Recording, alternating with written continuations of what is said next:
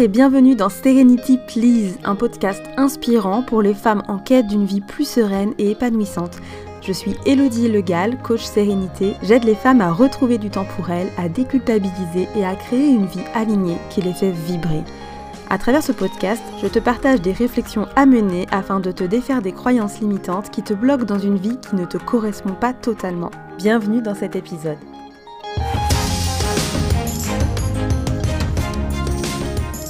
Salut à toutes, je suis super contente de faire ce retour de podcast puisque depuis le début du confinement, à vrai dire, je n'ai pas enregistré d'épisode, je n'ai pas vraiment eu l'occasion. Et là, je profite d'un petit moment pour moi pour le faire et je suis ravie. Dans cet épisode, je voulais te parler de comment rester serein dans une situation que tu ne contrôles pas, c'est-à-dire en réalité assez souvent.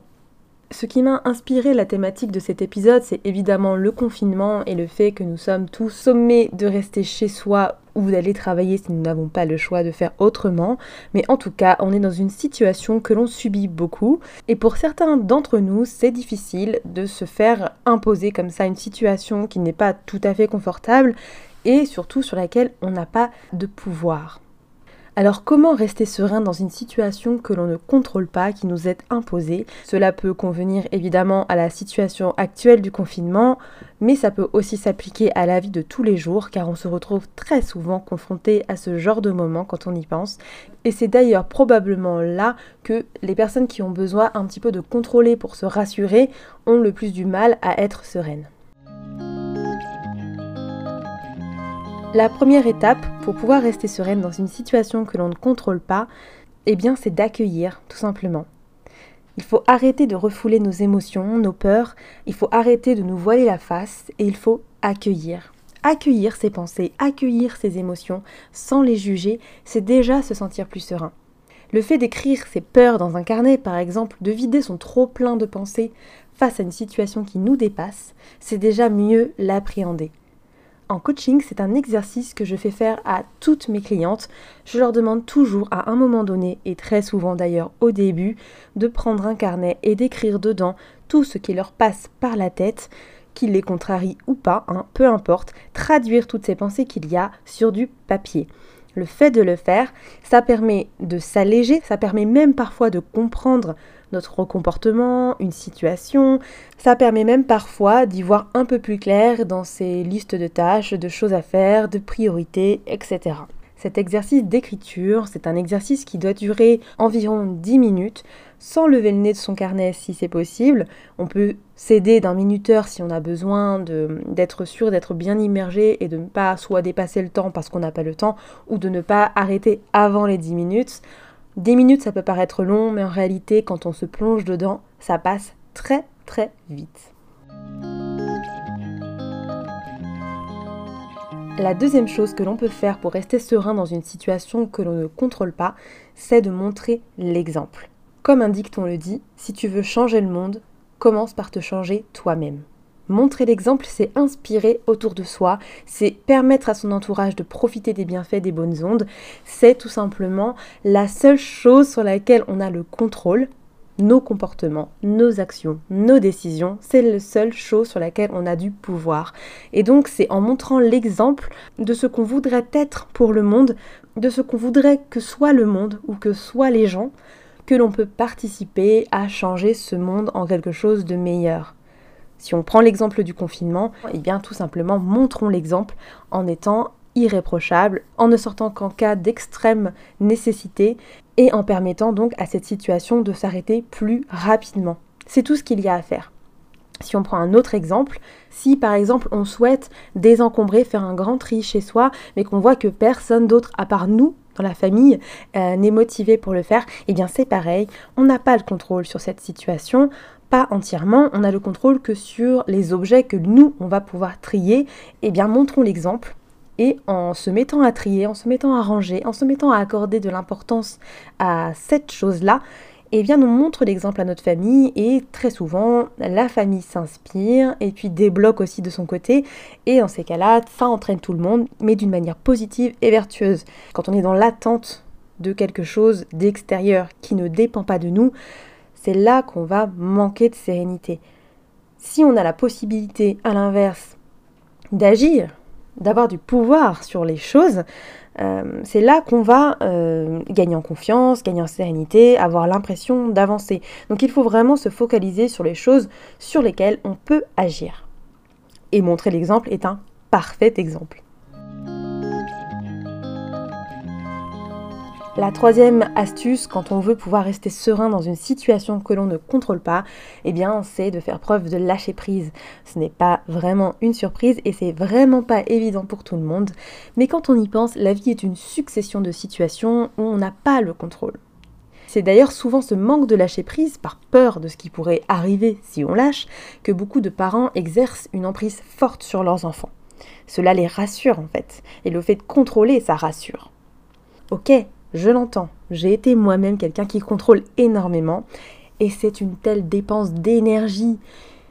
Je, je ne sais pas comment j'ai fait pour passer autant d'années dans le contrôle parce que c'est énergivore au possible. En plus du fait qu'on est rarement satisfait du résultat parce que, voilà, encore une fois, on essaie de contrôler des choses qui nous échappent. Donc ça nous met dans une position d'échec, mais en permanence.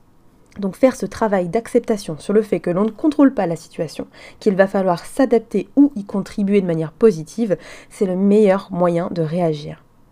On est capable de s'adapter, on est capable de faire des pirouettes pour trouver des solutions. Il va falloir apprendre à se faire confiance et c'est d'ailleurs mon prochain point. Quand on veut rester serein dans une situation que l'on ne contrôle pas, la dernière chose que j'ai envie de dire, c'est de euh, te faire confiance. Se faire confiance dans notre capacité à s'adapter, à rebondir, à reconstruire. On n'est pas décisionnaire de ce qui se passe dehors ou chez les autres, mais on est décisionnaire de notre propre vie, de notre façon d'agir, etc. Se faire confiance, c'est se dire qu'on saura faire face, on saura trouver les ressources, on aura la force d'affronter les situations mais pour apprendre à se faire confiance, pour apprendre à faire confiance en la vie, il faut commencer par prendre du temps pour soi, de qualité, loin des écrans. Et je t'invite pour ça à écouter le premier épisode de Serenity Please si tu veux en savoir plus.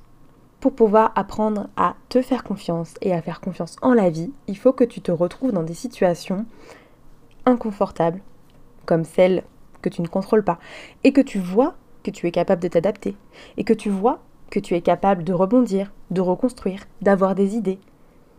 Tout ce qu'on imagine dans le futur, ça nous paraît toujours compliqué, ça nous paraît toujours presque impossible.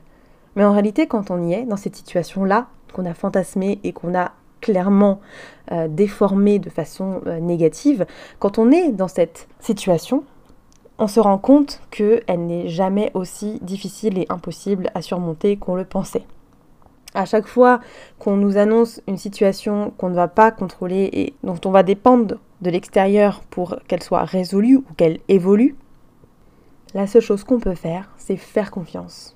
Te faire confiance. Que tu te dises que tu peux le faire, que tu vas le faire, que tu trouveras tes ressources, que tu trouveras tes moyens.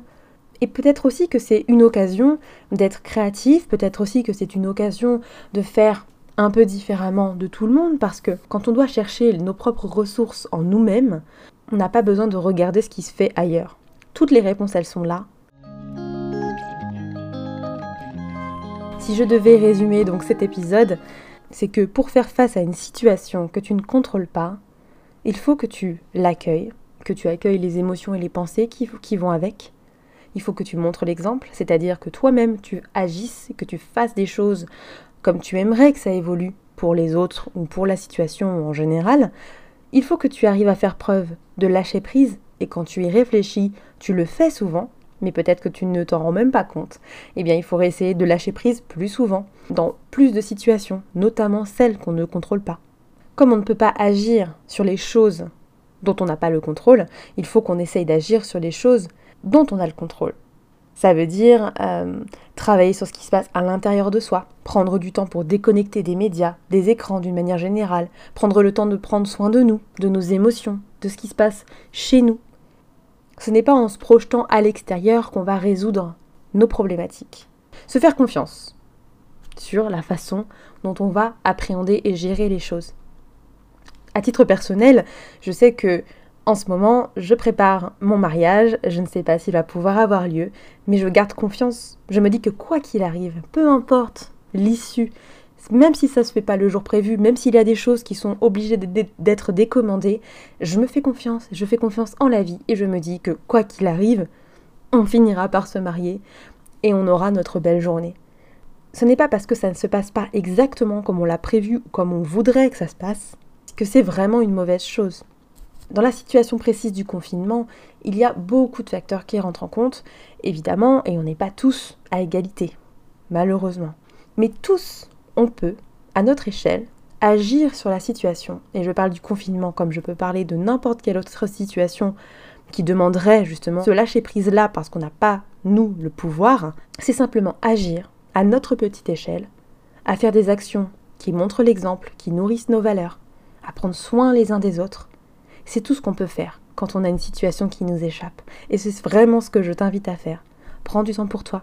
Prends du temps pour te reconnecter à ta famille ou à l'essentiel, aux choses que tu aimais faire peut-être quand tu étais enfant. Prends du temps pour ralentir, prends du temps pour regarder la nature, prends du temps pour être reconnaissant des choses que tu as au lieu de te focaliser sur les choses que tu n'as peut-être plus. Et je peux te dire que tu sauras gérer toutes les situations dont tu n'as pas le contrôle avec beaucoup plus de sérénité. Voilà, c'est fini pour cet épisode. Je te remercie infiniment pour ton écoute. J'espère que ça t'a plu. N'hésite pas à retrouver les grandes étapes de l'épisode dans l'article dédié sur mon site serenity-therapy.fr.